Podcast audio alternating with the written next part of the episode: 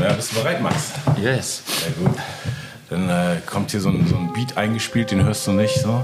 Äh, ein, ein rhythmisches Instrumental und auf dem mache ich meine Ansage und sage herzlich willkommen, meine Damen und Herren, zum Hochkultur-Podcast. Und das ist die hochkulturmäßigste Ansage für den hochkulturmäßigsten Gast, die ich hier machen kann. Nämlich, mein Gast heute macht Musik, die gleichzeitig ein Jahrhundert alt ist und trotzdem wortwörtlich zeitgemäß, denn sie kommt aus den 20er Jahren. Er ist der einzige Performer, den ich kenne, der immer mit seinem eigenen Orchester unterwegs ist, wenn er live auftritt.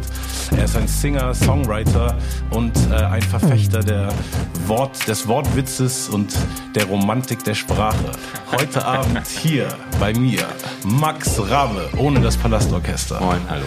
Wie geht's dir, Max? Gut, sehr gut. Also ich hatte einen sehr entspannten Sommer. Ja. Viel entspannter, als ich mir ihn manchmal vielleicht äh, gewünscht hätte. Ich hätte mir gewünscht, ein paar Perspektiven so für, für den Herbst zu sehen, aber äh, das, das bröselt ja so nach und nach weg. Aber ich meine, das Ja. haben ja viele.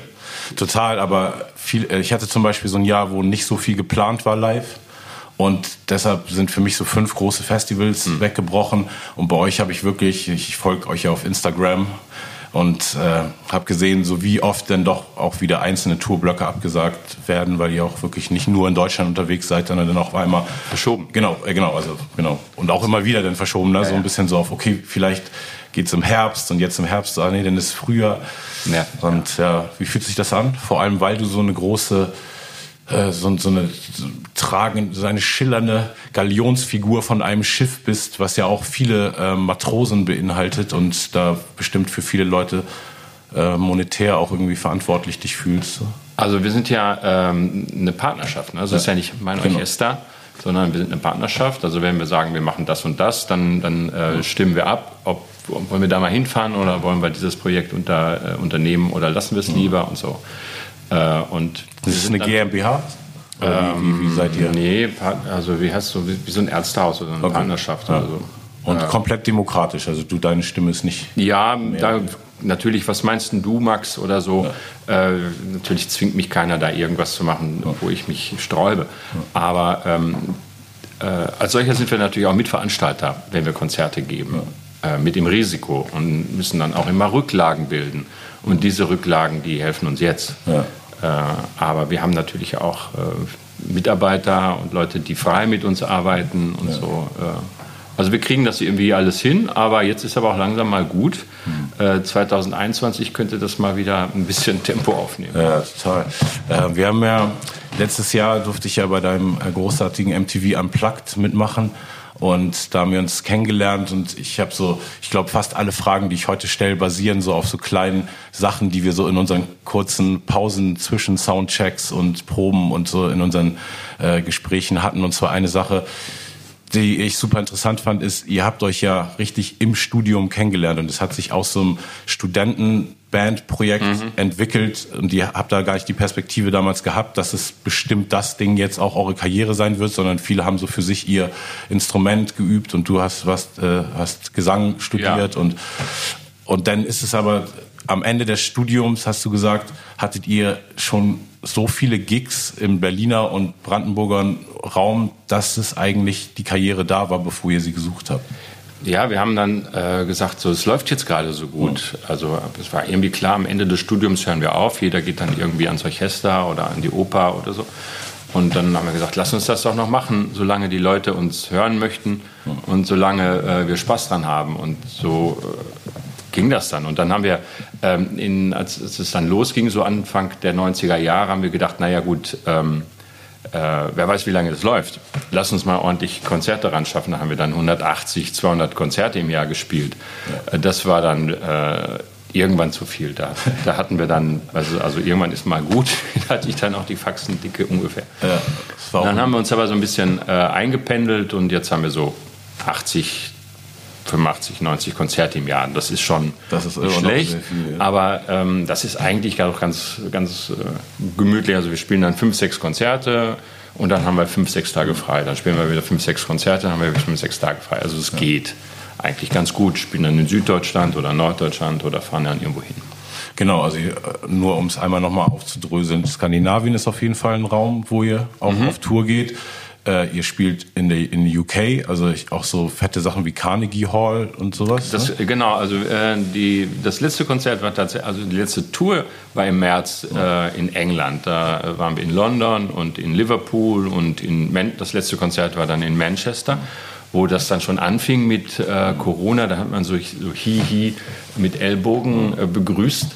Aber im Saal saßen die Leute ganz normal, äh, dicht beieinander und das war überhaupt nicht ja. anders als, als sonst. Das kann man sich jetzt gar nicht mehr vorstellen. Man zuckt ja jetzt so zusammen, wenn man alte Aufnahmen, was alte Aufnahmen von vor einem Jahr sieht, Total.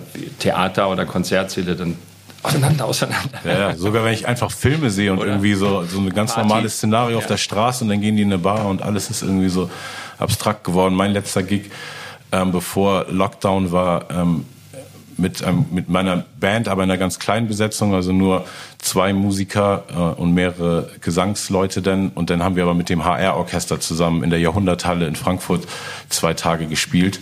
Und äh, da habe ich auch noch einen der Tage meine Band und Crew, so, dann waren wir insgesamt zu 14, 15 Leute eingeladen zum Essen und haben mir überlegt, was könnte irgendwie ein cooles Essen sein. Und wir waren beim, ähm, beim Äthiopia und haben wirklich noch alle, weißt du, so ah. mit Händen zusammen vom gleichen Teller gegessen. Natürlich haben wir uns auch die Hände gewaschen, aber dann auch zwei Konzerte gespielt äh, und es, da war, wurde es immer ernster, die, die Ansagen und vielleicht muss das Konzert abgesagt werden, aber die Konzerte dann auch noch gespielt, ungedistanctes Publikum und jetzt, wenn man zurückguckt, ist es so, wow, kann man sich gar nicht mehr vorstellen. Ja, ist merkwürdig. Wie schnell eine Normalität äh, unnormal werden kann. Ich, ich weiß nicht, äh, wie, wie, sich das, ähm, wie sich das entwickelt. Äh, ich habe irgendwann habe ich ähm, aufgehört, mir Sorgen zu machen. Ich danke, äh, mal, ich bin nicht schuld. Und ja, deswegen du meinst äh, jetzt, leide ich ja, nicht. Also du meinst im Sinne von, du bist so der Kopf der Gruppe ja. vermeintlich und klar hat man so diese, trägt man dann diese Bürde, aber dann ist es einfach ich, äh, das höhere Macht. und an mir liegt es nicht, es ist höhere Macht äh, und, und äh, hm. ja, ich weiß nicht, wer die Macht macht, aber wer die Macht macht. Sehr gut. Ja, wie, äh, ich finde so faszinierend an eurem ganzen Ding, dass ihr in so einer Zeit und das ist, diese Zeit ist ja jetzt schon lange, seit, seit ich mich erinnern kann, irgendwie in den 80ern haben Leute versucht, 80er Musik zu machen, in den mhm. 90ern haben Leute versucht, weißt du, den Sound zu machen. Und das, man macht immer die, die Musik aus der Zeit, aus der man ist, gefühlt. Und, und sogar, wenn man jetzt zurückguckt, wo eure Karriere beginnt, wo er Karrierebeginn war, zeitlich, ist, seid ihr dann komplett versetzt. 86, den, ja. 86 haben wir uns äh, gegründet. Äh. Das heißt, da wart ihr schon 66 Jahre mindestens verrückt in der Timeline. ja, also, aber wie ähm, kam das? Kannst du das irgendwie erklären? Hab, ja, also meine, mein Spruch damals war immer, das haben damals junge Leute gehört und gemacht hm. und jetzt machen es auch junge Leute. Also die haben äh, die, die ersten Radio- oder die, die, ersten Interviewfragen waren, ja, wieso machen jetzt äh, Leute, die äh, Anfang, Mitte 20 sind, äh, so alte Musik. Und dann habe ich immer gesagt, ja, das, die Leute, die das damals geschrieben haben, waren Anfang, Mitte 20, als es äh, in war und äh, als die Leute danach, ausge, also danach Spaß hatten. Also aus, ausgerastet sind die dazu nicht, aber äh, ihren Spaß damit. Und ähm, ich hatte immer ein Faible dafür und äh, dachte irgendwie, mh, hm, wenn mir das gefällt, gefällt es anderen bestimmt auch. Warum nicht? Irgendwie. Ich habe mich gewundert, als ich nach Berlin kam, dass nicht in, in jedem Saal irgendwie ein Orchester wie das Palastorchester gespielt hat und die Leute getanzt haben oder so, so wie jetzt eigentlich Klärchens Ballhaus immer ja. war. Ne? Aber ähm, das, das hat mich gewundert. Es gab natürlich auch Leute, die am Klavier was vorgetragen haben, mhm. ganz klar. Aber äh, ähm, dass es so ein Orchester dieser Größenordnung nicht gab, hat mich gewundert und so hat sich das dann gefunden. Und das war dann wirklich so ihr habt alle zusammen im gleichen Jahrgang studiert und dann war es so okay. Nein, die haben so, äh, es gab ja so Jazzclubs mhm. äh, und da kannte man so ein paar Leute, da gab es dann diese Sessions und mhm. dann, standen, dann standen da die Saxophone Schlange, bis sie dran waren und die Solo gespielt mhm. haben. Die Sänger standen rum, bis sie äh, was gesungen haben und alle so. Und so hatten wir uns kennengelernt. Einige haben studiert, andere haben, also wir hatten unser erster Bariton-Saxophonist äh, hat Luft- und Raumfahrt studiert aber er ist ein begeisterter äh, Saxophonist gewesen. Und äh, so äh, haben wir uns dann eben kennengelernt. Äh, das Notenmaterial äh, konnte man in den Archiven bekommen, sich mhm. kopieren. Äh, auf dem Flohmarkt habe ich teilweise Stimmen gefunden, die auf einem Flohmarkt irgendwo anders dann plötzlich die fehlenden Stimmen habe ich dann irgendwo anders dazu gefunden, aber das meiste gab es eben tatsächlich. Also es waren alles Standardsongs, die, äh, genau. die ihr am Anfang gemacht habt, noch ja. keine eigenen Texte. Genau, das waren, äh, das waren die Originalstücke äh, aus der Zeit. Und als das in war, hat, hat, haben die Verlage halt Arrangements drucken mhm. lassen ja. mit ganz vielen Stimmen, das doppelte sich alles, aber so, dass man in einer Fünf-Mann-Kombo oder mit einer 25-Mann-Kombo mhm. quasi alle Stimmen besetzen kann. Und die Doppelungen, die musste man dann rausschmeißen, je nachdem wie, also das ist halt so ein, so ein, ein SO-Arrangement. Äh, ja. Das ist Standard oder Stock-Arrangement, wie ja, die Amerikaner das nennen. Also äh, das war so das Material, mit dem wir uns dann aufgebaut haben. Und dann äh, lief das in Berlin ganz gut. Und dann hatte ich aus Quatsch, äh, kein Schwein ruft mich angeschrieben. Hm. Und das war plötzlich dann, was der Verlag eigentlich erst gar nicht veröffentlichen wollte. Und dann sagte einer, doch, das ist doch lustig und so. Und äh, das hat uns sozusagen die Türen für andere, äh, also für Westdeutschland sozusagen und auch für mhm. Fernseh- und, und Radiogeschichten geöffnet. Okay, das war dann schon richtig so. das war 92 und das war eigentlich schuld daran, dass wir ähm, dann jetzt nicht nur als Studentenband so ja. irgendwann aufgehört haben. Ja, aber was ich auch äh, super interessant fand, du hast ja klassischen Gesang studiert, Operngesang? Ist es dann direkt ja, ja. Operngesang oder gibt es dann noch Nuancen? Ja, ja, Oper. Ich bin lyrischer Bariton, also ist jetzt nicht so, mhm. das ist der meistens der beste Freund vom König oder irgendein okay. Schurke. ja, genau. Und du sagtest, dass, dass äh, obwohl dich eben, glaube ich, das äh, gereizt hat und, und äh, erfüllt hat, was du mit deiner Stimme da machen konntest, dass dich so ein bisschen der Pathos des Ganzen gestört hat und die, die vielleicht Ernsthaftigkeit oder auch, ich weiß nicht genau, welches Wort du benutzt hast, aber ich glaube, sowas wie Pathos, ne, das alles muss immer so ja. überzogen, so du bist jetzt böse und dann guckst du auch die ganze Zeit nur so und das ist irgendwie so ein bisschen zu sehr gekünstelt und hat sich nicht so gut gefügt mit deiner Persönlichkeit, die eben auch sehr viel Humor und, und Ironie, Sarkasmus, also ich Ironie. bin ein großer Freund von ja. Ironie, aber man kann nicht den besten Freund vom König spielen und ja. sagen, ich bringe dich um und ja. meint das aber gar nicht so. Ja. Man muss das immer alles ganz ehrlich meinen und äh, da ich, ich habe ja auch nichts gegen, gegen klare Aussagen und, und äh, Gefühle sozusagen. Wir haben in Stücken haben wir diese Sachen ja auch, aber nicht die ganze Zeit, nicht während des gesamten Abends. Irgendwann muss das mal kippen oder ein Bruch sein. Ähm, aber ich gehe immer noch gerne in die Oper, ich gehe in klassische Konzerte, aber ähm, auf, auf lange Sicht ich wäre auch nicht der allerbeste Opernsänger geworden, glaube ich so. Äh, ich bin mit dem, was ich jetzt hier mache, habe ich sozusagen mein, mein Hobby zum Beruf gemacht mhm. und äh, damit bin ich glücklich. Also vor allen Dingen, als es dann anfing, äh, eigene Stücke zu schreiben und die sozusagen da so rein zu äh, friemeln. Die, äh, am Anfang war es einfach so, also eben kein Schwein ruft mich an. Das ist diese brutale Wortwahl, die ja selbst Rocker oder Punker zu der Zeit nicht verwendet haben, mhm. Schwein und Sau oder so. Die haben das ja, oder? Was so. Warst du den Rappern voraus? ja, auf einmal steht da jemand äh, im Frack und singt sehr distinguiert totale Kraftausdrücke. Mhm. Und das war der Witz äh, irgendwie. Ähm, und äh, später habe ich dann äh, so Stücke mit äh, so Rinderwahn oder Klonen kann sich lohnen, mhm. äh, wo man an den Worten klar erkennen konnte, es muss ja von heute sein, aber die Melodieführung und die Orchestrierung war so, ja. wenn man kein Deutsch verstand, äh, konnte man denken, es ist bestimmt aus den 30er Jahren. So, und dann ist man aber irgendwann äh, mit dem, ich könnte jetzt kein Stück über Corona schreiben, habe ich keine Lust zu. Und, ja. Äh, äh, aber ähm, äh, so hat man irgendwann habe ich gedacht, ja, jetzt bin ich mit den Themen äh, durch. Mhm. Ich kann jetzt kein, kein äh, Lied über El Nino schreiben. Das war so mein, mein, mein äh, Punkt, wo ich gedacht habe, so jetzt ist Schluss, ja. jetzt schreibe ich keine Stücke mehr. So. Und dann äh, fing das wieder an mit Annette Humpe, ähm, Küssen kann man nicht alleine und mhm. dann purzelte das auf einmal wieder los. Ja. Aber meinst du, wenn du sagst, du glaubst, dass du nicht der beste Opernsänger geworden wäre, dass es jetzt irgendwas Technisches, rein stimmlich, du das nicht geschafft hättest oder gerade eben, weil deine Persönlichkeit und diese Ironie es nicht zulassen wollte, dass du so Nö. tief in die Rollen reingehst. Stimmlich. Schon also, stimmlich. ich. Dafür ja. gibt es andere, die das besser können, ja, muss man okay. einfach sagen. Ja, also, weil ich, war, ich, war nicht schlecht, aber ich war jetzt auch nicht so, weiß. Hm. Gar nicht, nicht sagen, aber mir kommt das so vor, als ob ich äh, jetzt äh, sehr viel Glück gehabt habe, wie das sowieso in Musikerlaufbahnen immer ist. Ne? Glück. Ja. Nee, weil ich finde irgendwie, wenn man deine Musik hört und deine Show anguckt, obwohl man weiß, dass viele von den Elementen ähm, rezitierend sind irgendwie, ist es eben so, dass deine Persönlichkeit das so eindeutig, das auf dich gemünzt ist oder du das so als dein Ding dann, weißt du, irgendwie ja, rausstrahlst, dass man sich auch gar nicht so vorstellen kann, dass es dass du irgendwie, weißt du, ohne diese Persönlichkeit, dass du ein Künstler sein könntest auf der Bühne, ohne diese ganzen Charakter ähm, Sachen da einfließen zu lassen. So. Der, äh, das Tolle ist ja, dass man in diesem riesigen äh, Wust der 20er, also es fing ja so Ende 20er an und wir gehen so gerade mal mit, äh, also mit den amerikanischen und englischen Stücken so bis in die Ende 30er Jahre. Was das für ein riesiges Repertoire ist. Man kann sich ja alles schöner aussuchen.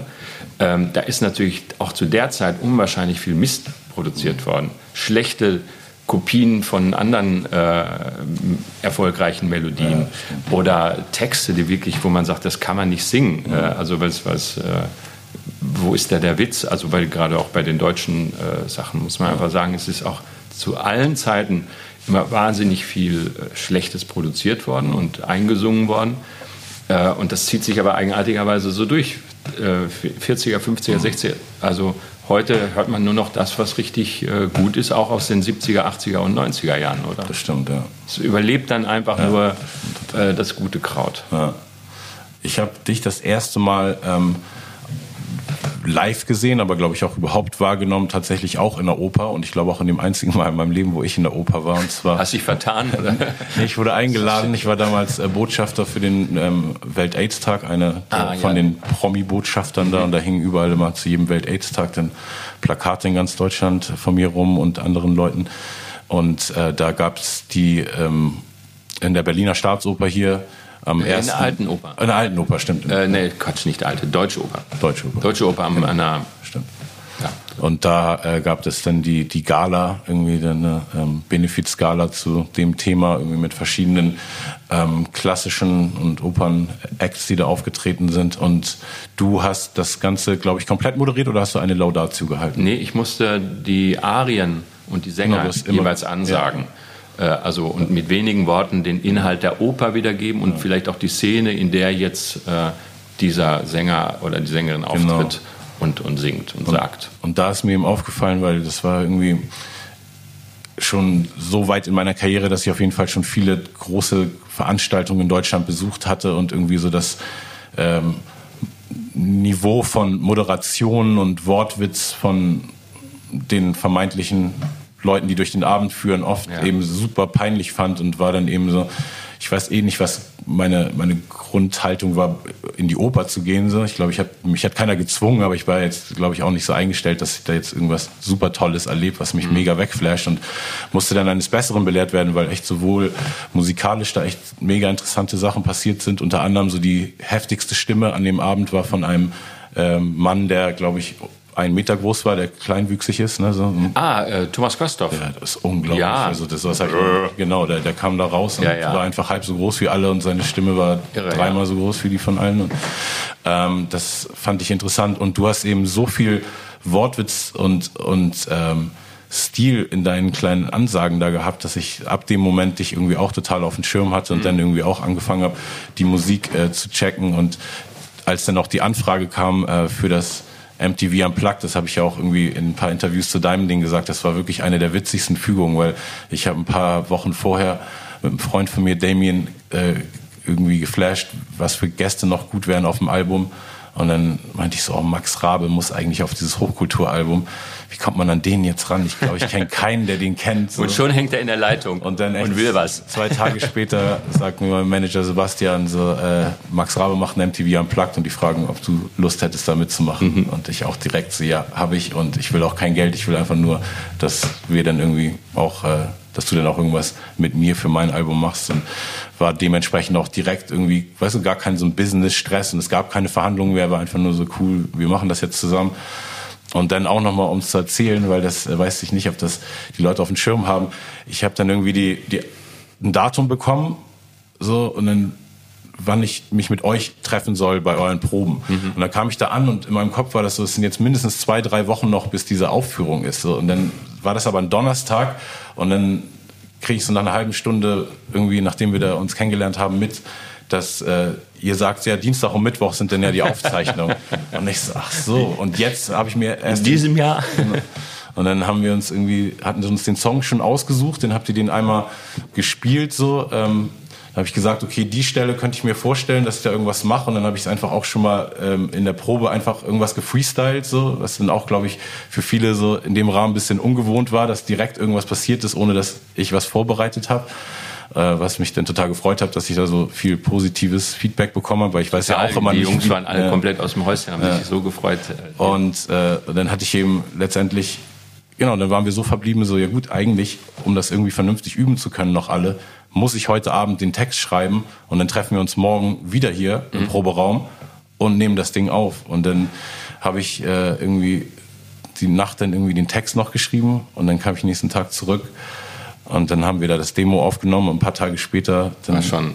Ja, die, die Aufzeichnung gehabt. Die auch schon sofort dann auch mit Publikum komplett auf dem Punkt genau. war. Also das ist äh, äh, das war wirklich, äh, wirklich phänomenal. Also auch wie, wie, wie so deine Texte dann sich noch leicht veränderten und wie, wie du schiebst. Also, also wie man, wie man, das, das, daran wird für mich die Sache auch nie langweilig, was ich mache, dass man einfach ähm, einen Text hat, ja. den man aber so oder so ja. noch, noch schieben kann, sich mal zurücklehnen, ja. das Orchester läuft vor oder bei dir dann die Beats und du äh, rennst dann hinterher oder, oder spielst damit, gehst frisch vor und so, das war phänomenal zu sehen. Ohnehin äh, bin ich ja deine Texte, das, deswegen hatte ich dich ja auch schon sehr früh auf dem Schirm äh, weil du eben einer von den Rappern bist, die nicht schlecht gelaunt in dicken Autos sitzen. Äh, Schon oft, aber, ähm, aber das, ja. das, teile ich nicht mit der Öffentlichkeit. aber das ist eigentlich, was ich wirklich den ganzen genau, Tag mache. Das nimmst du dann eben nicht auf. Das ja. ist ja ein Privatsache. Äh, und hast, äh, du erzählst dann auch was zu erzählen, irgendwie was, was auch mit der Realität zu tun hat äh, und nicht nur über,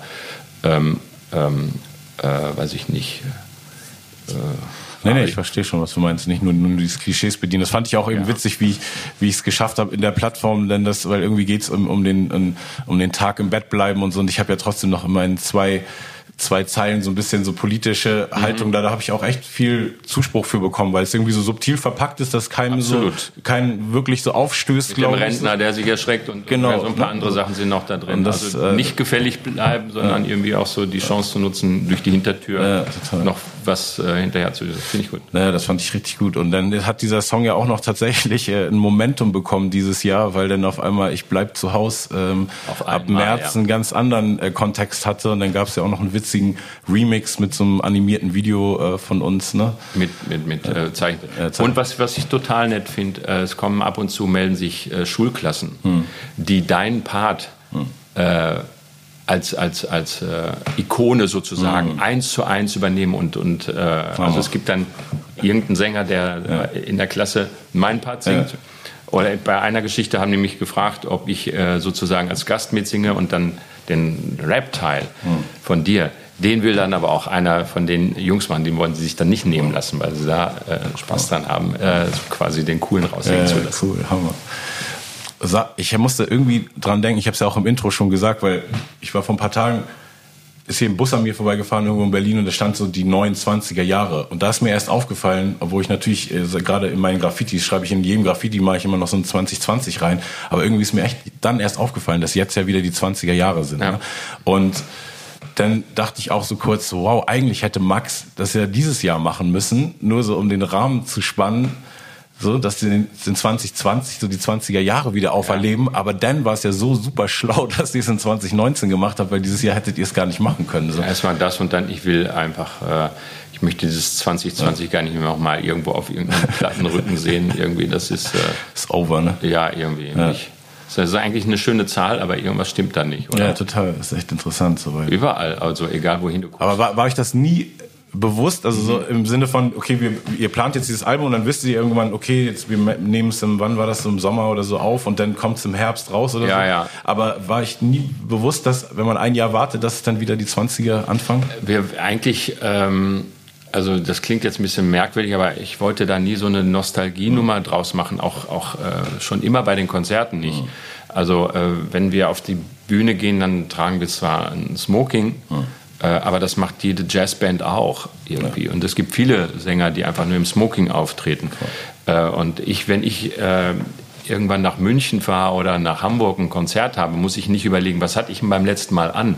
Ah, ja, hatte ich da einen grünen Frotte-Anzug an oder äh, einen gelben Anzug oder was, sondern ich habe einen Smoking und einen Frack und ich muss nicht übers, äh, über die Klamotte nachdenken. Das finde ich schon mal sehr, äh, sehr entspannt.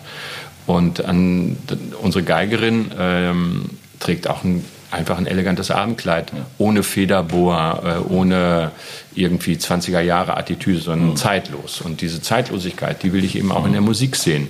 Ähm, oder herausheben. Mhm an den, in den Texten so, oder den Humor oder so. Keine Ahnung. Das, das auch, Texte sind ja auch manchmal nur banal oder lustig oder spielen mit Klischees oder so. Aber wenn, dann äh, soll es zeitlos sein. Ja, total.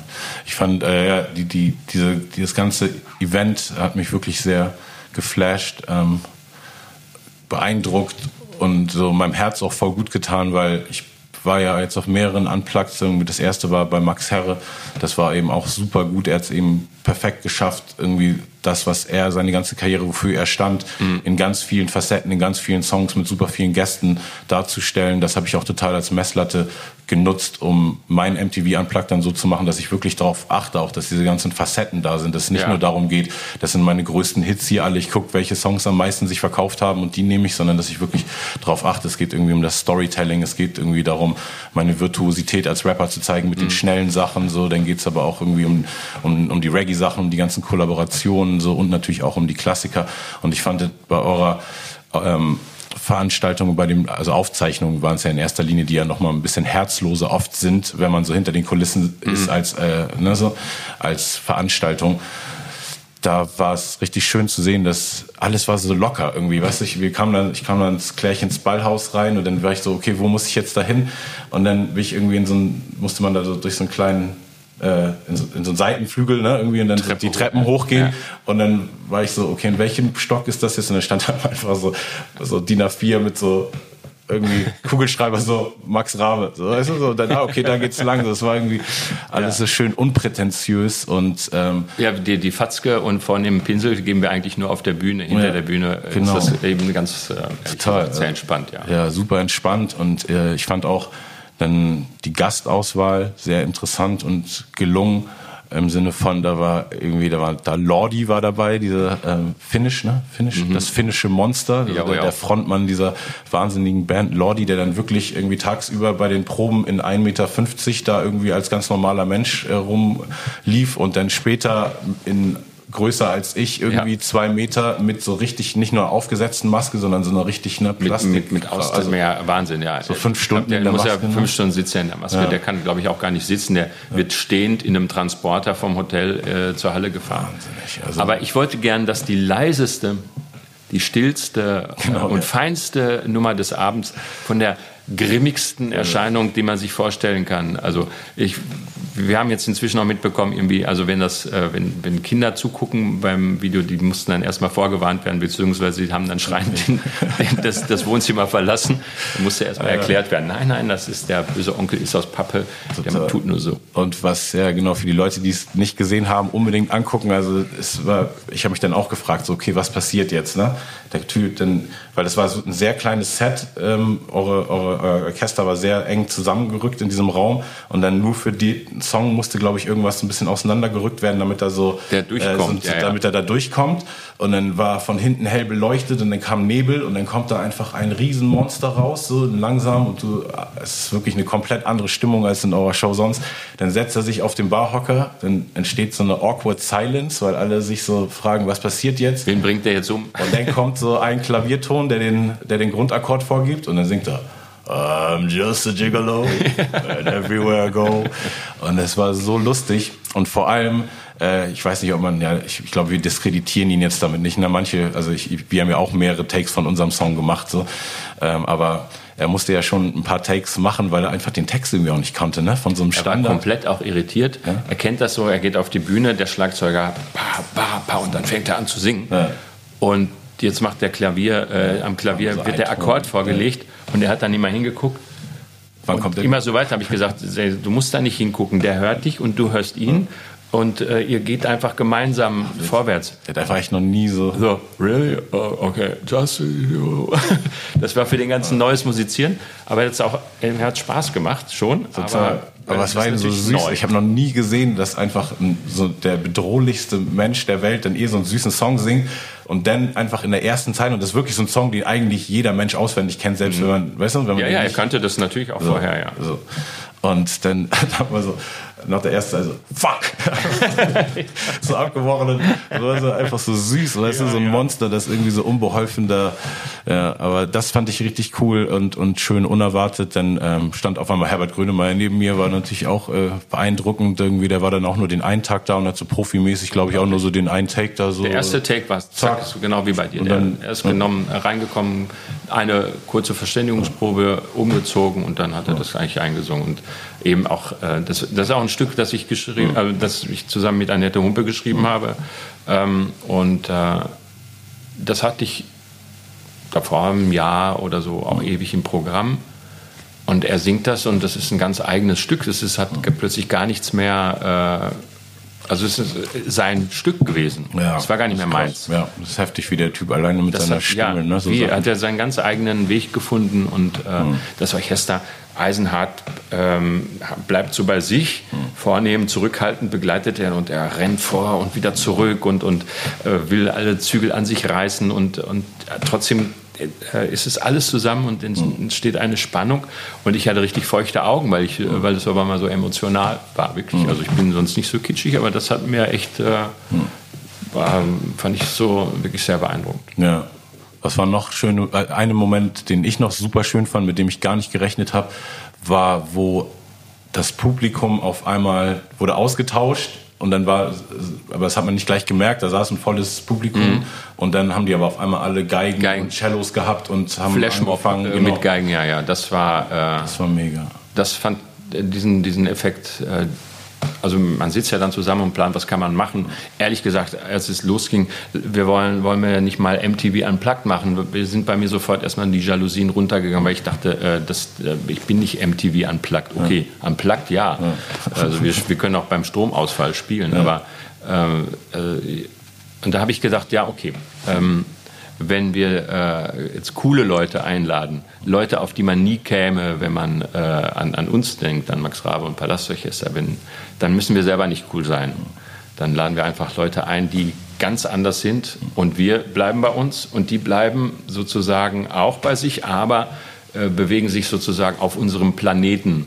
Und, und, äh, und, und das war dann auf einmal der Reiz und, und das Besondere für, für diese Geschichte. Ja, das war auf jeden Fall das Einzige, wo ich in letzter Zeit nochmal nachdenken musste, weil dieses Jahr hat ja nicht nur die Corona-Welle mitgebracht, sondern auch eine ganz neue ähm, Wahrnehmung in der breiten Masse von diesen Menschenrechtsthemen durch Black Lives Matter und diese ganzen Sachen. Und das Einzige, was mir in dem Moment damals schon ein bisschen aufgestoßen war an Gästen, war dieser Popolski, der ja, glaube ich, selber nicht Pole ist, aber mhm. so ein bisschen so dieses polen also nicht ein bisschen, der spielt einfach das volle Polen-Klischee mit ja. dem Akzent und ich trinke Wodka und den.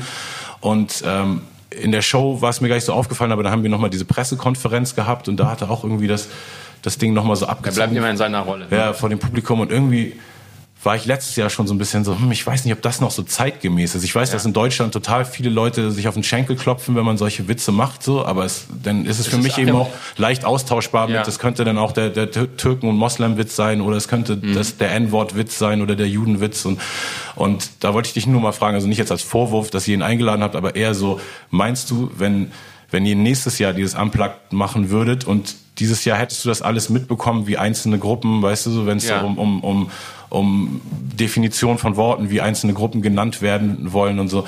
Meinst du, ihr würdet ihn nächstes Jahr auch noch quasi einladen? Also findest, es, findest du es noch zeitgemäß, diesen, diesen Humor? Also es ist Achim Hagemann, mit dem ich mhm. ja auch äh, zusammen Stücke schreibe. Mhm. Ich kenne ihn, mhm. ich, ich weiß, wie der tickt. Ja, klar. Ähm, also das ja, äh, ja, ja, ich wollte meine, nicht unterstellen, dass er ein Rassist ist, nur, nur eben so die und ich Zeiten weiß, ändern sich ja. Ich weiß, dass seine Intention damals schon war, als er damit angefangen hat, er sagt, alle haben irgendwie ein komisches Vorurteil gehabt, damals, so vor, vor 15 Jahren, als er damit anfing, gegen, gegen Polen. Hm. Und er wollte einen sympathischen, lustigen, netten äh, polnischen Nachbarn spielen oder so, einen Typen, mhm. den man einfach gern hat. Also Voll. das ist das. Und und äh, was was äh, was was Argwohn deinerseits vielleicht entkräften könnte, er hat eine ganz große Fangemeinde unter Polen, die mhm. hier in, in Deutschland leben. Die kommen zu ihm mhm. und äh, und freuen sich. Freuen sich, dass jemand Erkennen so. Sich, ja. äh, weiß ich nicht, ob sie sich wiedererkennen, aber die sehen, da ist jemand, der einen netten mhm. äh, Typen darstellt. So. Also, so, weiß er spielt mit Klischees, aber nicht nur, genau. aber die färben nicht so negativ auf die Gruppe ab. Ja, er also er spielt mit, mit, genau mit den Klischees, so äh, mit dem Akzent und so weiter. Und ich trinke Wodka, aber ähm, sympathisch, wahnsinnig ja, sympathisch. Stimmt, wo man ja, denkt, so einen möchte man eigentlich in einer, in einer, Verwandtschaft haben oder so. Aber ja, genau, also deshalb, ich habe ja, ja, auch nicht, ich bin jetzt auch nicht so ein Mensch, der so mit so vorgefertigten mhm. Mustern durch die Welt geht. Ich betrachte echt alles immer einzeln, aber musste dann irgendwie, ähm, als ich überlegt habe, worüber wir heute reden, dachte ich so, wenn ich denn, weißt du, muss ich es irgendwie einmal ansprechen, ob ob so irgendwas sich geändert hat sozusagen durch durch die Zeit. Also, mhm. Ich habe irgendwie ähm, neulich ja. gab es auch diesen Skandal irgendwie, ich weiß nicht, ob du es mitbekommen hast, in einem Podcast von äh, Sarah Somunchu. Der hat irgendwie so ziemlich viele ähm, Worte, also gesagt, die man nicht mehr sagen sollte und auch ziemlich viel Kram über Frauen und äh, sexistischen Kram, die, die man nicht mehr sagen sollte und dann im Nachhinein einfach gesagt, so das ist meine Bühnenperson und rechtfertigt das eben so, so mit, aha, ähm, okay. dass ich, äh, ich, ich diskriminiere alle gleich, so dass es wieder gerecht ist. Ne? Ich, ich schließe auch keine Gruppe aus aus meiner Diskriminierung. Und ich fand es vor zehn Jahren, als er rausgekommen ist, äh, oder als ich ihn das erste Mal mitbekommen habe, oder so, weiß nicht, 2008 rum oder so, da fand ich es irgendwann so cool, weil irgendwie da so diese politische Korrektness-Zeitalter so ja. sich gerade so anbahnte. Und da war es irgendwie, fand ich ein interessanteres Statement als jetzt. Jetzt fand ich, sah einfach nur aus wie so ein Idiot, der provozieren will und das dann auch im Nachhinein nicht wirklich gut erklären kann. So, weil wenn man sich mit Comedy auseinandersetzt, ähm, gibt es ja auch immer genug Fälle. So zum Beispiel Dave Chappelle, der hat äh, in jedem großen Comedy-Special immer irgendwie so ein Ding über Transgender so und und kriegt immer einen Shitstorm dafür und im nächsten macht er aber immer noch mal wieder was aber es ist trotzdem so intellektuell auf den Punkt und so liebevoll auch der Community gegenüber auf irgendeine Art so ja. auch wenn er da auch mit den Klischees spielt dass dass alle schlauen Leute checken man kann es vertreten so ne und jetzt gibt's irgendwie so einen genau es ist alles wird eben alles immer nuancierter, aber dadurch wird es auch immer nur noch subjektiver. Ne? Also jeder kann eigentlich nur noch, wie, wie kommt es bei dir an, wie kommt es bei dir an? Also es gibt nicht mehr so diese Regeln, aber hat mich nur interessiert, ob dieser Popolski-Faktor jetzt in diesem Jahr was anderes gewesen wäre. Nein, weil ich äh, ihn kenne und weiß, wie er tickt und äh, kenne seine Intention, äh, dass er wirklich ein liebevoller äh, Blick auf einen Typen, er hat sich da einen Typen ausgedacht, der auf Hochdeutsch äh, gar nicht so lustig funktionieren würde. Ja. Und ich, äh, ich finde es ehrlich gesagt, also wenn ich, äh, ich finde es nicht schlimm, was heißt nicht schlimm, ich finde es charmant, wenn jemand seine, sein, sein, seine, seinen, seinen Akzent behält und ja. sich nicht aalglatt sozusagen ähm, der, der, der, der Hauptrichtung anpassen muss, sondern und wenn ich jemanden darstelle, der diesen Akzent hat und einen Sympathieträger darstellen soll, Freund sein soll, äh, dann finde ich das ähm, ungef nicht ungefährlich, das finde ich, äh, find ich vollkommen okay und, und auch, auch schön. Eigentlich tut er was dafür, dass man solche Leute ähm, sympathisch betrachtet. Ja. Also ist eigentlich eine, eine, Einführung in, guck doch mal auf deine Nachbarn, die einen Akzent haben, ein bisschen liebevoller als nur irgendwie, der ist nicht so wie ich. Ja, genau, aber da fängt es eben an, weil wenn man ich so vorbelastet mit so Themen ist, ne, dann, ja. dann ich kann, also kann man es ja manchmal gar nicht mehr nur so subjektiv analysieren, sondern oder objektiv analysieren, sondern muss einfach, weißt du, ist einfach eh emotions, emotionsgeleitet oder so. Aber nee, aber ich, ich, ich fand es jetzt auch nicht verwerflich. Aber das, äh, generell, was wollte ich noch in der Show? Ach, eine aber Frage. Er hat nur positive Eigenschaften. Ja. Er ist nur sympathisch auf der Bühne. Hat, er ist gar nicht derjenige, der irgendwie was äh, negat irgendeinen negativen Charakterzug. Egal, was auf der Bühne passiert, hey, ist immer gut gelaunt, alle, alles sind seine Freunde. Ja. Und das ist einfach grundsympathisch ja. äh, und, und äh, liebenswürdig so. Ja. Also überhaupt äh, bin ich, finde ich interessant, äh, dass du das so fragst. Aber ähm, finde ich auch ganz eindeutig, dass da überhaupt keine ja. Gefahr besteht. Nee, nee, genau, aber wie gesagt, es ist einfach nur, weil sich diese Parameter irgendwie, finde ich, weißt du, irgendwie ja, wird ja. das Bild immer schärfer so auf, auf dieses ganze Menschenrechtsthema und immer mehr Gruppen können so sagen, weil irgendwann war ja alles mal okay, über Leute zu sagen, weißt du so? Und dann so, ja, nee, das kann man ja sagen. Und jetzt so, nee, aber du, es ist auch okay, seiner Sekretärin auf den Arsch zu klatschen, weißt du so, nee, aber ist jetzt nicht mehr okay in Nein, das war 2020, noch weißt okay, du? So, äh, genau, also, wa- aber ja. weißt du, wenn so der Gesellschaftskonsens diktiert ja oft, wie sich Leute zu so einem Thema fühlen und oftmals ist es auch erst, wenn ausgesprochen wurde, nee, das ist eigentlich nicht korrekt und auf irgendeiner Instanz, weißt du, bestätigt wurde, dass es nicht korrekt ist und ein Gesetz vielleicht dazu ist, weißt du, jetzt, Mhm. wenn man der Sekretärin auf den Arsch klatscht, so, dann kriegt man eben eine Anzeige, so, und das ist eben, weißt du, dann fängt es auch bei manchen Leuten erst ein zu sack, also, Dass sie anfangen mal nachzudenken, dass Voll. die das vielleicht gar nicht so toll findet, wie, wie ich äh, in dem Moment. Ja, absolut. Äh, ich glaube, meine letzte Frage zum Unplugged ist, ist es Gold gegangen? Ja. Wo ist meine goldene Platte? Das ist meine Frage. Ja, Max, ja, ja, hast du ja. sie mir mitgebracht? Äh, wir, wir haben, wir haben ehrlich gesagt, hatten wir mal eine, hatten wir mal äh, äh, tatsächlich eine, eine Party geplant Ja. und die dann aber ja. genau wegen Corona äh, ausgefallen ist. Jetzt äh, weiß ich, dass wieder drüber nachgedacht wird. Aber äh, sind wir längst, ja, und wir wollen das auch machen, aber eben nicht per Videoschaltung. Nee, nee, klar.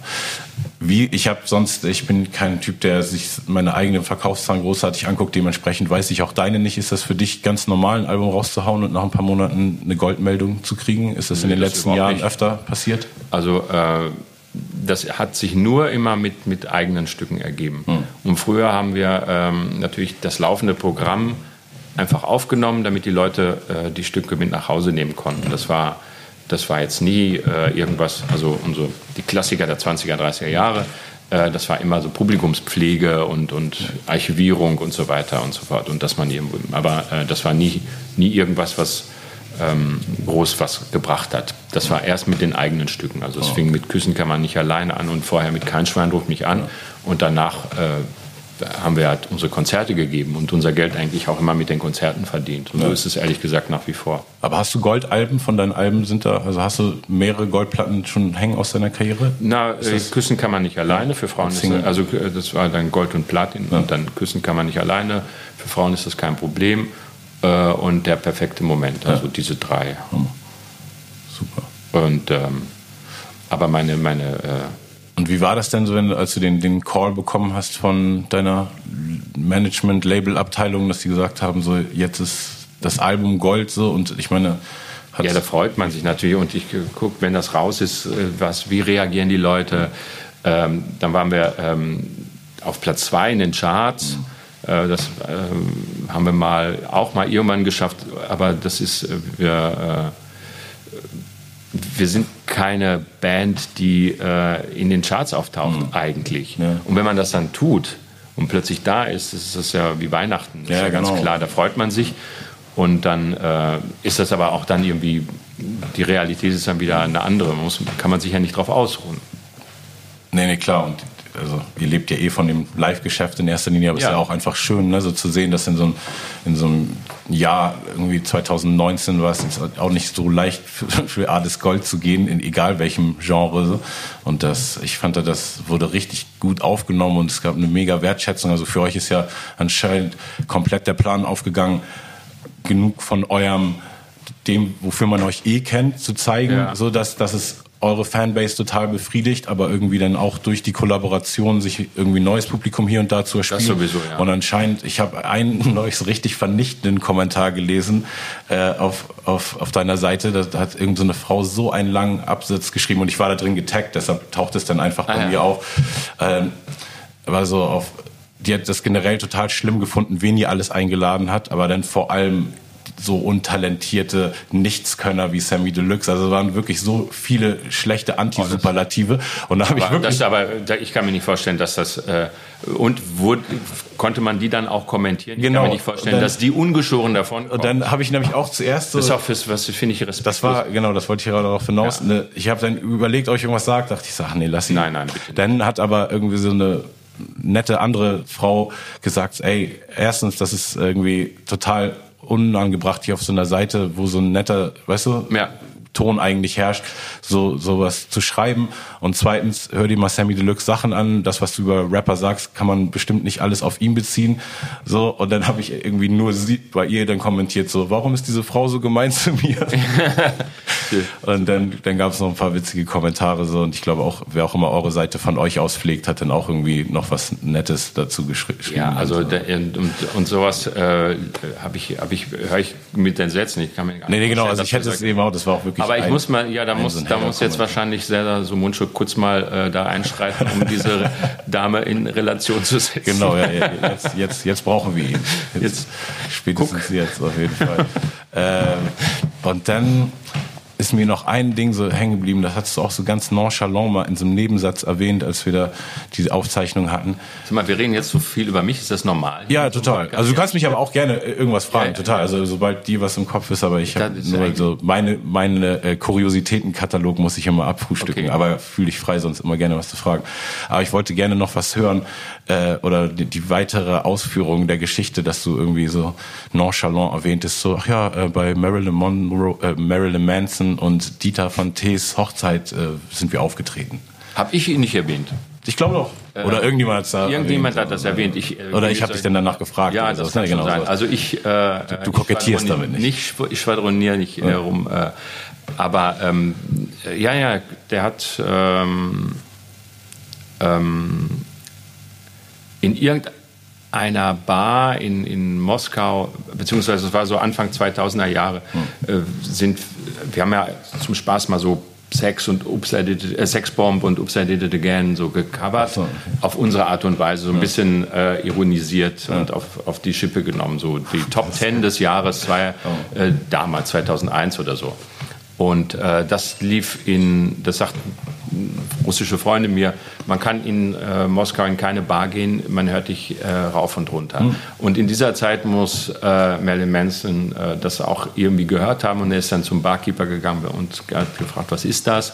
Und hat sich das gemerkt und dann recherchiert und als er dann heiratete, gesagt hat, entweder tritt Max Rabe mit seiner äh, Truppe da auf oder ich hab, oder es gibt gar keine Musik. oder ich heirate nicht. Oder ich heirate nicht. Und dann äh, ähm, hat das gepasst. Wir sind gerade von der Tour zurückgekommen und konnten in, äh, in Irland zwischenlanden, wo er in so einem Schloss eines Freundes äh, geheiratet hat mit, also Dieter von Ter, also der Dieter und die Merlin, wie wir dann mal sagen. der Dieter und die Merlin. Und den haben dann da geheiratet und das war, war sehr nett. Das ist ja ein wahnsinnig ähm, höflicher, zurückhaltender, mhm. kluger Mensch. Ähm, äh, der mir in früheren Interviews eben auch aufgefallen ist. Und als er gefragt hat, dachte ich ja, okay.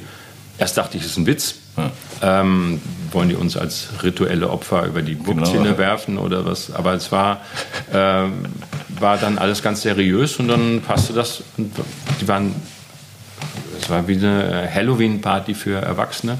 Und wir waren auch eingeladen mitzufeiern und sehr charmant, sehr, sehr nett.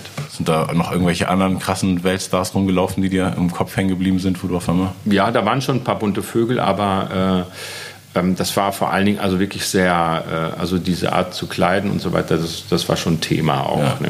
Äh, Mega. Das war, ja.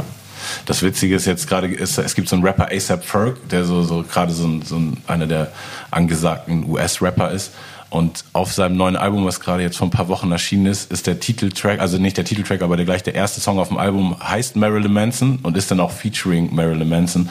Und es ist eben so richtig krasser der härteste, zeitgemäßeste Trap. Und ich finde es so witzig, weißt du, allein, dass ja. sich so unsere Wege irgendwann gekreuzt haben, denn so, du hast bei dem auf der Hochzeit gespielt, aber jetzt das Album von dem, weißt du, freshesten Typ aus New York gerade, irgendwie ist auch wieder mit ihm und wie, ja, wie denn so, das, das, das gerade über so Genres hinaus ja, einfach. Das finde ich das, das Spannendste und das Tollste überhaupt. Also wenn man da, äh, und das muss man sagen, das ist, äh, das war, als ich, ähm, als ich 17 war, war das nicht so. Da hat man eine Linie Musik gehört und es war verpönt, sich das andere überhaupt anzugucken, hm. äh, anzuhören oder so. Alle liefen immer gleich rum, also lange Haare, äh, Drahtbürste und Parker und die haben nur das und das gehört und die anderen haben nur das gehört und so. Und äh, heute ist es tatsächlich, ähm, geht es mehr ineinander über und äh, also es ist toleranter. Das liegt natürlich auch an YouTube, dass man hm. einfach alles präsent hat. Ich meine, mir gelaufen ähm, 16-jährige Mädchen entgegen äh, und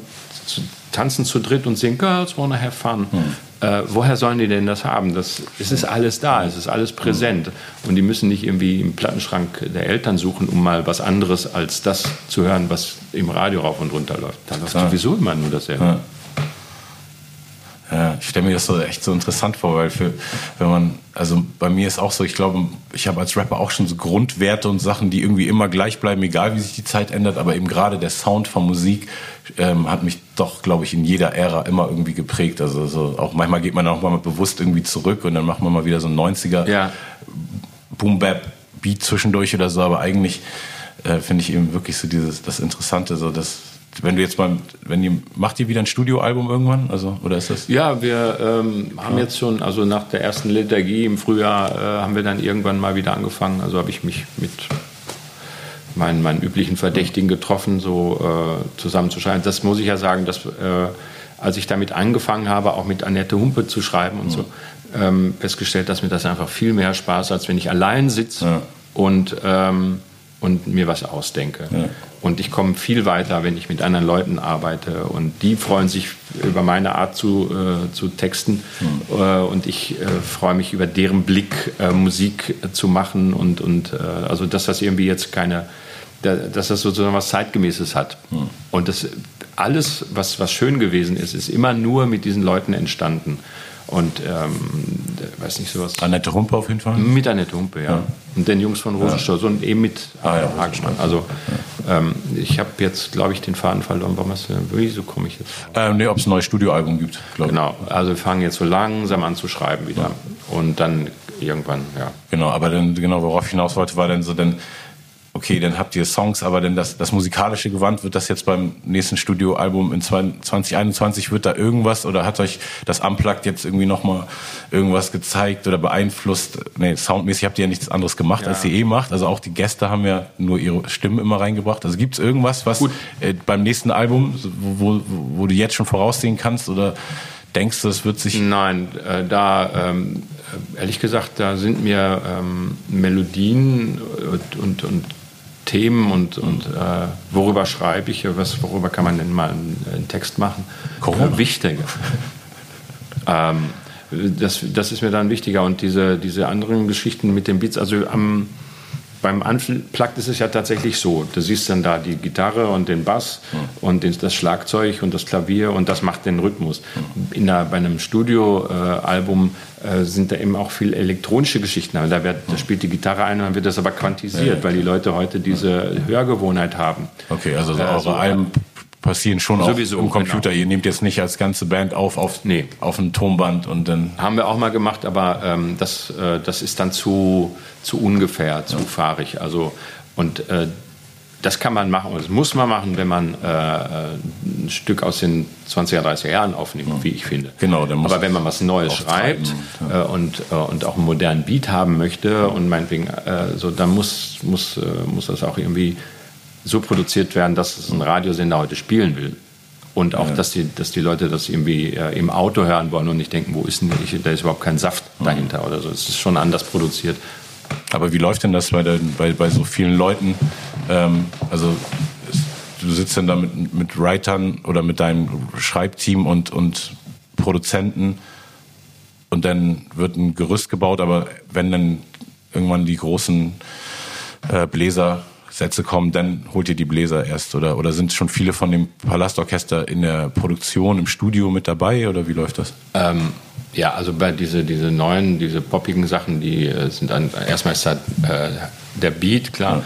und dann basteln wir erstmal was gucken wir so einfach aus so Computerstimmen dazu. Ja. Äh, dass, dass man sieht, beißt sich das jetzt mit dem ja. Text oder wo kann was rein? Also wird alles vorproduziert. So, ja. Und dann nehmen wir den Computerkrams wieder raus mhm. und dann kommen echte Bläser mhm. von den Kollegen da rein. Also und wie gesagt, das sind dann eben die Gesetzmäßigkeiten der Popmusik. Ja. Sind diese ähm, Studioprozesse, wenn es um Album machen geht, alles was so über das Texten und deine ähm, Vocal Performance hinausgeht, sind das noch Sachen, die dich großartig interessieren? Bist du so ein Typ, der dann noch da rumhängt, ja. wenn er quasi nichts zu tun hat, hat oder also der seinen Input bei allen anderen Baustellen auch gibt? Ich, ich möchte ja nicht, dass, dass, äh, dass das sozusagen ähm, also es gibt Musik, Popmusik natürlich, die vor allen Dingen vom Beat lebt und äh, was, was du machst, natürlich enorm vom Beat lebt. Aber äh, ich möchte halt charmant irgendeine Geschichte erzählen. Und wenn dann irgendwie irgendeine Z Z Z Figur dazwischen geht und dann, dann denke ich mir, das ist mir zu scharf oder ja, zu, ja. Zu, äh, zu penetrant irgendwie. Ne? Das ist ja bei einer mit einem Laserschwert. Ja. äh, ich will, dass das dann irgendwie ein, ein, ein angenehmerer Klang ist oder so. Mhm. Dann muss man natürlich äh, zuhören, was dann die Leute, mit denen man zusammenarbeitet, sagen. Die sagen, ja, aber ähm, aus dem und dem Grund wäre es gut, wenn irgendwas in diese Richtung geht und dann überlegt man, was geht und was kann man machen. Also es ist ein, ja. ein Suchen und Finden. Total. Und wenn ich mich darauf nicht einlasse, äh, bin ich ja dumm. Ja, dann kann ich es ja auch lassen. Also ich äh, will ja äh, lernen und wachsen damit. Ja. Und das geht nur, indem ich zuhöre. Aber ich kann auch manche Sachen einfach nicht, ähm, äh, da kann ich dann auch nicht über meinen Schatten springen. Hm. Und ähm, eigentlich. Was so geschmackliche Sachen betrifft. Hast du musikalisch, dein Instrument vor Stimme war ähm, Trompete, ne? Meins? Ja? Hattest du nicht mal gesagt, ich, dass du Trompete? Ich wusste, nee, ja. Ähm, Oder das, da habe ich das nur im Kopf, weil du dann. dann weil ich gemacht habe, ja, äh, das kann sein. Aber ähm, nein, ich habe fürs Studium musste ich natürlich, äh, also muss man natürlich Klavier ja, okay. äh, und aber sonst bin ich kein. Oder hattest du gesagt, dass deine Gesangslinien so ein bisschen wie Trompetenlinien? Nee, ich habe mal gesagt, ich versuche so zu singen wie ein Cello. Ah, Cello. Also oder, äh, Cello war eigentlich so immer ein mhm. Instrument, was ich äh, gemocht habe und äh, wollte einfach so, also das, das, das Cello mit Text sozusagen. Mhm. Also äh, eine, eine, weiche, erzählerische Form äh, und eine deutliche, deutlich versteh, verständlicher Text. Ja, okay. Sowas vielleicht kann mich da. Ja. Dass du das alles noch weißt? Nee, weil ich mich, ich finde das interessant, weil äh, so viele äh, Sänger ja irgendwo ihren Ursprung in einem anderen Instrument haben und das oft ja Einfluss darauf nimmt. Ich glaube, das nicht, ich weiß, das war so ein, so ein anderer Sänger, der auf jeden Fall Trompete gespielt hat und dann auch erklärt hat, dass wirklich jede seiner Gesangslinien ähm, eigentlich wie so ein Trompetenriff ist, dass nichts passiert, was nicht eine Trompete auch machen kann, ah, okay, so wie die Töne ja. einfach aus seinem Mund kommen. Und ähm, bei mir zum Beispiel, mein einziges Instrument, was ich einigermaßen spielen kann, ist Schlagzeug. Und ähm, ich glaube auch, da, dass diese rhythmische Liebe so und dieses, die Liebe für dieses Vertrakt, also so, so gut wie ich rhythmisch mit dem Mund umgehen kann, kann ich sozusagen gar nicht mit meinen Händen umgehen, weil dafür habe ich nie genug gespielt. Aber ähm, ich habe dann einmal mit einem Kollegen von mir ein Stück gemacht, der hat auf meine Silben direkt komponiert. Also ich habe einen Text einfach auf irgendeinen Beat gerappt und der hat sich dann den Text genommen und dann wirklich darauf Silbe für Silbe Piano gespielt. Und das war so ein sehr vertracktes Ding.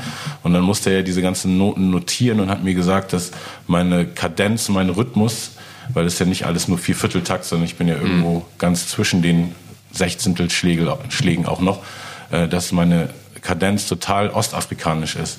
Und da ist ja auch mein Vater ist ja aus, aus dem Sudan, aber ich habe eben null Beziehung zu dieser Musik eigentlich. Also muss es auch wirklich oder? irgendwas äh, Genetisches Genetisch, sein, so ja? dass, dass ich irgendwie so den Rhythmus so höre und so fühle, aber ich bin eben nicht sozialisiert mit dieser Musik. So. Das ist schon interessant, was, wo, wo so Einflüsse herkommen können. Ne? Das, äh, das ist wirklich interessant. Ähm, ich weiß nicht, ob das ein bisschen zu weit führt, aber wir waren, haben ja ein Konzert in Israel gehabt und da waren eben auch äh, junge Leute, die äh, uns äh, angesprochen haben und die haben gesagt, ich hatte schon immer eine, eine Sehnsucht oder ein Febel für dieses Repertoire und weiß gar nicht warum. Das wurde bei uns gar nicht, äh, ähm, war eigentlich nie ein Thema. Habe ich auch gedacht, so, ja, wer weiß, wie so die, das Gedächtnis der Familie dann ist. Mhm musikalisch und, und Stimmt, ne? architektonisch, keine Ahnung. Wenn man einen Blick hat, was einem gefällt. Also, hm. Ja, wo, woher eben überhaupt Geschmack kommt. Und so dieses, das finde ich auch immer bei Künstlern so interessant, wo, aber wenn man ein Bild malt oder einen Song macht, man weiß ja eigentlich nicht, wann es fertig ist. Mhm. Weißt du? Wenn du jetzt ein Auto baust, kann ich mir vorstellen, so ab dem Moment, weißt du, wo so die, es fährt, und dann hast du noch deine Designvorstellungen, dann sind die auch fertig, dann ist es ja fertig. Aber bei Kunst kann man ja immer weiterdenken. Ja. Und woher kommt dieser, woher kommt Anspruch genau? Ich so, glaube ne? auch ein Architekt hat doch ein Haus oder ein, Designer hat ein Auto im Kopf, ja. äh, ein Bild, wie es sein soll. Und das ist bei, wenn man, wenn man ein Stück schreibt, eigentlich nicht. Es sei denn, man hat dann die Zeile. Dann ja. weiß man, was man, wo, wohin das gehen soll. Genau, ja. Ne? Was ist, soll das Bild sein für irgendwas? sozusagen, äh, dass, dass, ähm, dass man, also das ist bei den Stücken, die ich äh, texte, sind ja oft, ähm, ist ja immer noch irgendwie eine zweite Ebene dabei. Mhm. So, und das, dass man das hat. Ja. Ich möchte das und das ausdrücken und jetzt mal gucken, ob ich genug Wort finde, äh, das äh, zu machen. Ja. Loriot ist ja auch, äh, glaube ich, einer deiner Einflüsse und aber auch jemand, den du dann kennengelernt hast? Ja klar, naja, wir waren vorhin bei der E-Skala. Genau äh, der Deutschen Oper. Das, das hat er ja, ja. Äh, als erstes gemacht und er hat mich ja gefragt, ob ich das machen würde. Mhm. Ähm, äh, sozusagen an seiner Stelle die Moderation. Ob du in seine Schuhe trittst. Genau, und das habe ich dann erstmal abgelehnt. Habe ich gesagt, die, äh, das, das, ich würde das jedem, äh, jedem meiner Freunde abraten, ja. ihren Nachfolger zu sein. Da kann man nur verlieren, sage ich. Tut mir leid. Und dann haben die aber glücklicherweise ähm, so eine Geschichte mit mehreren Leuten gehabt und da war ich dann einer von ja. denen, die, ähm, naja, und da konnte ich mich dann sozusagen auch dann austoben und ihm auch meine Texte vorlegen. Äh, das war, da habe ich sehr viel gelernt, auch äh, über, über ähm, Moderation, mhm. dass man, wie man, äh, also quasi, also dass man positiv formuliert mhm. und den, die Figur, selbst wenn es ein Schurke ist in der Oper meinetwegen, immer äh, nett und positiv umschreibt. Ja, okay. Und nicht irgendwie, das ist aber, also nicht runtermacht, sondern das macht das Publikum dann oder der Zuhörer dann selber. Also es muss dann irgendwie, es äh, ist wahnsinnig, was ich bei dem gelernt habe. Ja, doch, der. Dann hatte die richtig so Sessions, wo du mit dem Material, äh, was du vorbereitet hast, dann irgendwie so ankamst und ihm dann so das gezeigt hast und mhm. er dann Feedback gegeben ja, hat. Ja, das fing sogar ein bisschen äh, sperriger an. Er hat sich ja gefreut, dass ich, das, dass ich dann mit dabei war äh, bei diesen Leuten, die das alle. Aber die haben alle seine Texte gelesen. Mhm. Und dann äh, sagte ich, äh, nein, ähm, ich würde gerne meine eigenen Sachen machen, äh, weil ich kann mich ja nicht für eine ähm, Pointe verneigen, die ich nie, mir nicht selber ausgedacht mhm. habe und so. Mhm. Naja, dann äh, lesen Sie mal vor, was haben Sie denn da? Und dann habe ich ihm meine Moderation vorgelesen und dann hat er sehr nett, sehr höflich das komplett zerpflückt. und das war aber so. Wie kann man sich das vorstellen im so, Raum? Ich nein, nein, am Telefon. Also, okay. am Telefon.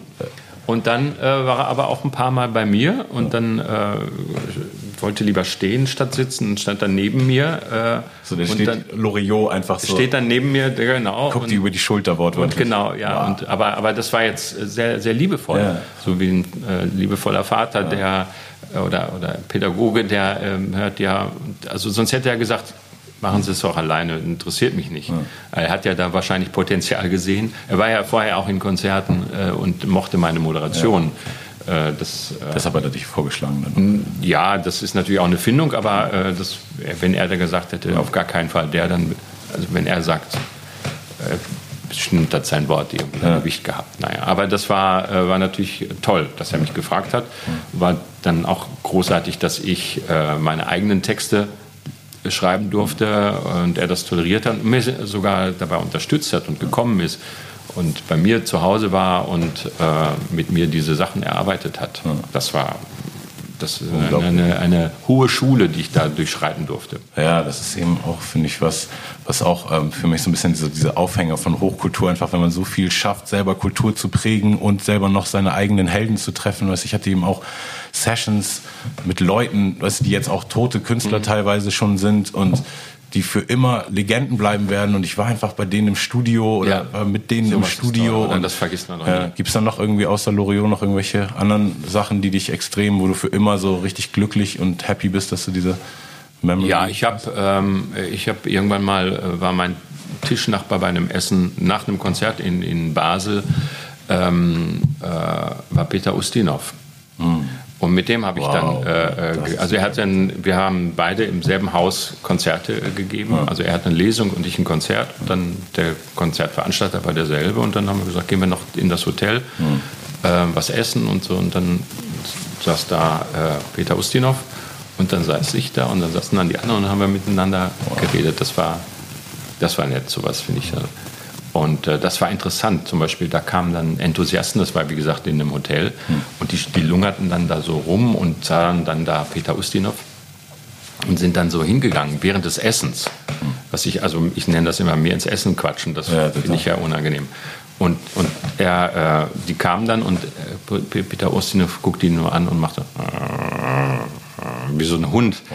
der, der gleich no. beißt. Und dann, äh, ja, äh, wir wollen ja nur. Und dann sind sie ab. Ja. Wow. Er musste gar nichts sagen. Cool, ne? Aber natürlich äh, jeden Tag. Ne? Ja. Und ist davon genervt. Und äh, wie reagiert man da, wenn man Leuten erstmal erklären muss, ich esse gerade, ja. dann ist eh zu spät. Total.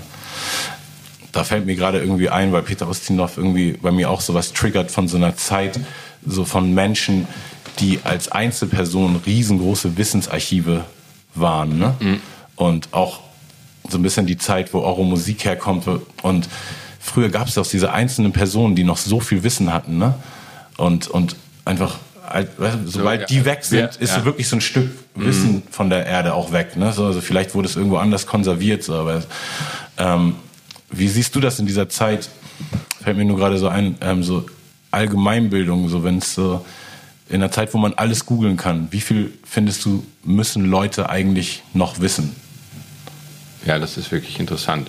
Äh, wir kennen das ja auch. Man sitzt dann und wie heißt nochmal, wer hat nochmal dieses Stück gemacht, alles wird sofort äh, gegoogelt. Ja, so, ein Allgemeinwissen, äh, das, das ist natürlich wichtig. Äh, ich meine, klar, das kannst du jeden fragen, jeder wird das ja sagen. Ja. Äh, aber ja, ich denke ihm auch, wie, das ist wie, auch wichtig da. Aber woher holt man, wie, wie, ja. wie, macht man das? So? Ja. Ähm, ja, da sind die Schulen gefragt, oder? Ja, genau, weil mein Ding ist echt, je älter ich werde, merke ich so, okay, ich habe nicht in der Schule gelernt, wie ich vernünftig mir, weißt du, mein, mein, irgendwie mein Business aufbauen kann. Also so die, die bringen einem auf jeden Fall nicht bei, wie man selbstständig irgendwie wird. Mhm. Weißt du, die züchten Angestellte in meiner, meiner Wahrnehmung einfach so. Und äh, ich habe nicht gelernt, wie mein Körper funktioniert, aber in Biologie allen möglichen Scheiß, weißt du so, aber lerne jetzt irgendwie mit Ü40 bei Physiotherapeuten, welche Sachen zusammenhängen und was ja. ich machen kann, um einigermaßen, weißt du, gesunder Mensch zu sein. Das liegt aber auch daran, dass die Schulen, Schulklassen so groß sind. Das sind mhm. 20 Leute oder so. Ja, oder 25 Leute, Kinder oder äh, Jugendliche in einer Klasse. Da kannst du, wie soll man das da äh, dann machen? Aber ich glaube auch, dass das prinzipiell irgendwie ein bisschen überkommen ist, das Schulsystem. Ähm, ich meine, so früher im, im alten Griechenland äh, haben einfach drei, vier Leute zusammengesessen und irgendein Opa hat dann erzählt, äh, wie die Sterne funktionieren und wo die Himmelsrichtungen sind. Ja, aber das waren dann Klassen von fünf, sechs Leuten. Ähm, das, Platon wäre jetzt vor 25 Leuten äh, in Schöneberg auch überfordert. ja, da ganz recht, auf jeden Fall. Ja, geht aber wahrscheinlich auch jetzt ein bisschen zu weit, das ganze Schulsystem neu zu definieren. Eine Sache, die ich noch auf jeden Fall als Story erzählen will, das ist gar keine Frage, aber ich habe neulich den Zettel wiedergefunden, nämlich als wir den Song dann geschrieben haben äh, für mein Album Ein Wanderer, da saßen mhm. wir zusammen, das war die Textidee eigentlich, das mit äh, Ein Wanderer und Ein Wanderer war auf jeden Fall äh, eine Textvorlage von meinem Freund Damien und mit dem saßen wir dann ja auch im, im ja. Studio und dann hatte, kam er aber gerade vom Dreh von vier Blocks das ist so eine, so eine deutsche ja, ja, ja, Gangster-Serie irgendwie. Und äh, wo er mitspielt und hatte so gewatermarktes äh, Drehbuch. Weißt du, mit Watermark, mit so einer, wo dann richtig auf jeder Seite so Florian Renner so drauf stand, so, weil wenn das irgendwo in der Welt auftaucht, so dann hätte er die Klage bekommen sozusagen. Und auf diesem gewatermarkten vier Blocks Papier hast du eben deine Lyrics für den, für den Refrain geschrieben. Weil du hast so gefragt, so, ob wir Papier haben und ich war, wir waren bei meinem Freund Matteo ja. im Studio, da lag irgendwie kein Block und dann holt äh, Damien so, ich habe das hier, aber das darf nirgendwo, also das darf bitte nicht irgendwo anders. und ich musste, habe es neues wiedergefunden, weil auch wieder so eine witzige Diskrepanz einfach von so einer deutschen Gangster-Rap-Serie, aber auf der Rückseite ist, sind dann irgendwie die, die Texte von, von Max Rabe. ja, du hast echt eine schöne Schrift auf jeden Fall und hast auch viel mehr geschrieben, als, als wir dann benutzt haben, auf jeden Fall. Das das ist immer so. Ja. Die Hälfte, die Dreiviertel der Kla Sachen werden ja weggeworfen oder so. Kennst du das auch, dass man dann äh, Sachen auf der Bühne äh, bringt und dann rutschen plötzlich mm, Texte, ja. die man vor zwei Jahren schon in die Tonne getreten ja. hat, plötzlich wieder rein und man muss damit kämpfen und sagt irgendwie nein, äh, hier, das ist falsch und dann singt man sie aber doch und muss dann weiter reimen an Stellen, die eigentlich gar nicht mehr passen, die man schon oh vor ad, ad Ich habe eine richtig schlimme Sache, so äh, ist mir passiert, also die, glaube ich, fast keiner mitbekommen hat, aber für mich ist so richtig immer noch so ein, so ein Dorn im Auge. Ich wurde eingeladen bei den MTV Awards irgendwann vor ewiger Zeit, da hat Snoop Snoop Doggy Dogg, die in München moderiert. Mhm. Und ich hatte zu der Zeit viel gemacht mit einem Beatboxer aus, aus England, Killer Keller. Und dann waren wir eingeladen, so dass Snoop uns auf die Bühne bringt, mitten während der Show in so einem fetten Stadion dann in, in München. Der hat dann auf Englisch moderiert? Oder? Genau, der hat auf Englisch Achso. moderiert.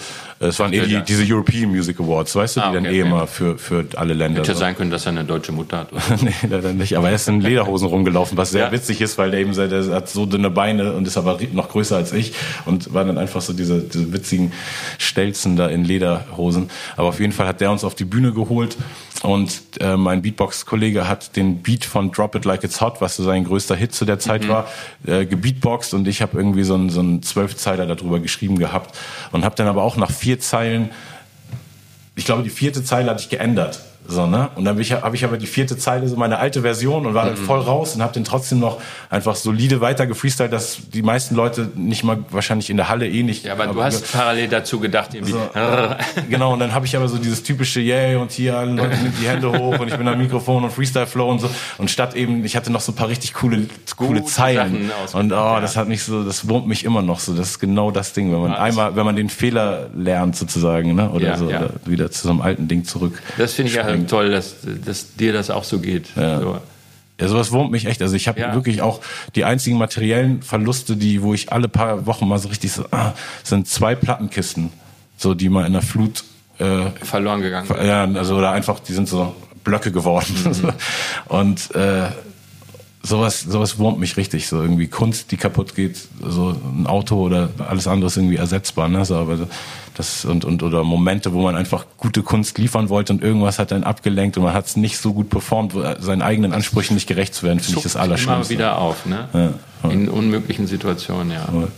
Und äh, was auch super lustig war, als ich dir dann den Song geschickt habe, äh, ein Wanderer, hast du denn, als wir uns das nächste Mal gesehen haben, gesagt, oh, ich, ich habe zuerst gleich, äh, habe ich mich die ganze Zeit gefragt, wann ich wo reinkomme. Wann bin ich denn dran? Ja. Wann bin ich denn dran? weil die Stimme und, halt natürlich. Weil ja. die Stimme durch Autotune und verschiedene Effekte geht. Und äh, das war so witzig, weil ab dem Moment, wo man den Song anmacht, ist einfach deine Stimme da, bis ja, meine Stimme kommt, dauert, glaube ich, eineinhalb Minuten bei dem Song, mhm. aber du hast dich selber nicht ich erkannt. Ich habe mich nicht erkannt, ja, das war, das war ganz, äh, ganz gut. Äh, ich war ja bei ähm, äh, äh, Kummer eingeladen. Genau. Äh, Felix von, Kummer. Von Kraftclub ist das der. Kraft, ja. Kraftclub, genau. Für sein Solo-Projekt. Ja, und äh, der äh, rappt und dann komme ich ja. und da bin ich dann aber eins zu eins. Ja, genau. Also es ist so, als, ist so richtig als ob irgendwie, äh, als ob man im Radio äh, sich ver verstellt ja. und dann oh, ist Max Rabe schnell wieder zurück. Äh, das war eben sowas in der Art hatte ich so ein bisschen irgendwie auch erwartet und, äh, und dann, ich habe ich hab mich nicht erkannt. Äh, und da habe ich gedacht, ist das, das, das ist doch der Text hin. das ist lustig, ne? Ja, kann ich auch für live sehr empfehlen. So, da macht man sich keine Gedanken mehr machen, ob man jeden Ton fa falsch singt. So, so. Weil der zieht das einfach Moment, alles. impliziert das gerade, dass ich schief gesungen habe? Nee, überhaupt nicht. nee, aber du hast ja schon sehr, sehr äh, echt aufwendige Melodien. Ne? So jetzt heutzutage, ja. die Art von Melodieführung hat sich auch total geändert. So aus dem Genre oder aus der Zeit, wo du schöpfst, waren ja die Melodieführungen ja. super. Also die ganze Tonleiter wird genutzt und jetzt gerade so der, der größte Künstler auf der Welt ist ja Drake und jede seiner Melodien sind einfach vom Ding her, Sehr weißt du, wenn du jetzt, genau, wenn ja, du sie jetzt auf dem, mhm. auf dem Notenblatt siehst, dann sind das eigentlich Kindermelodien, weil es ja, immer so innerhalb von vier Tönen hoch und runter geht. So. Und Aber das, äh, das, das finde ich ja auch bei, also wenn, wenn, wenn wir so rum improvisieren dann beim Schreiben, äh, das sind ja immer und ich fange da einfach da da da die da da da ja. so große Melodien ja. und das dann die Mischung aus beiden, ja. äh, die ist dann das, die, die mir Spaß macht und denen dann auch. Aber das stimmt, das ist mir auch aufgefallen. Und die, die, die Beats und die Effekte momentan sind so aber auch sehr dicht beieinander. Ja, sehr, sehr, also sehr alle ähnlich, ja. äh, haben immer, also jetzt in der Popmusik oder in, ja. der, in der Rapmusik und sehr, sehr dicht beieinander. Und ja. alle haben immer dieselben Effekte. Ich denke, da muss mal irgendeiner wieder um die Ecke kommen und auf links bürsten, oder? Aber dann wiederum klingt eure 20er Jahre Musik auch schon ewig so, ne? Also irgendwie, oder Reggae, Reggae finde ich auch immer am besten, wenn es genauso klingt wie 70er Jahre mhm. Roots Reggae. Ne? So ja, immer, ja. wenn so, wenn es zu modern und zu neu und so, das so.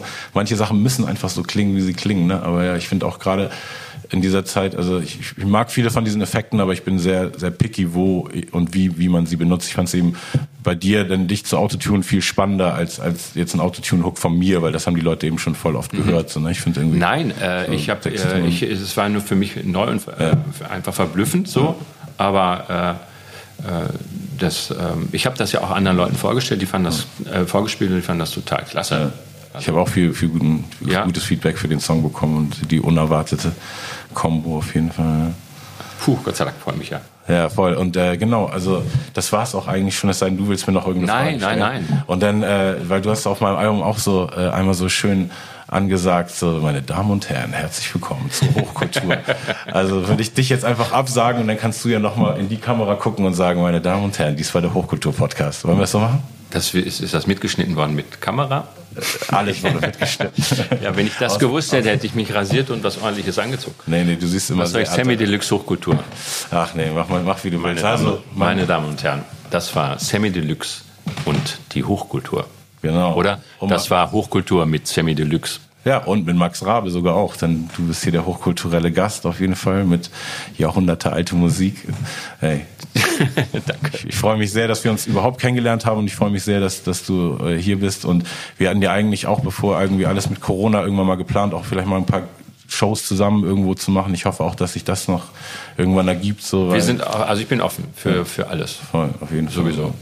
Deshalb, Danke nochmal, dass du überhaupt bei, bei MTV dabei warst. Also das äh, wird ganz deutlich und ganz oft äh, erwähnt, äh, dass du dabei warst und wie gesagt, also dass gerade auch jetzt Schulklassen äh, dein Part quasi oh, äh, ja, war, wie eine o Ikone vor sich hertragen ja. und singen, wenn, wenn sie Nummer so spielen. Ja, sehr schön. Ey.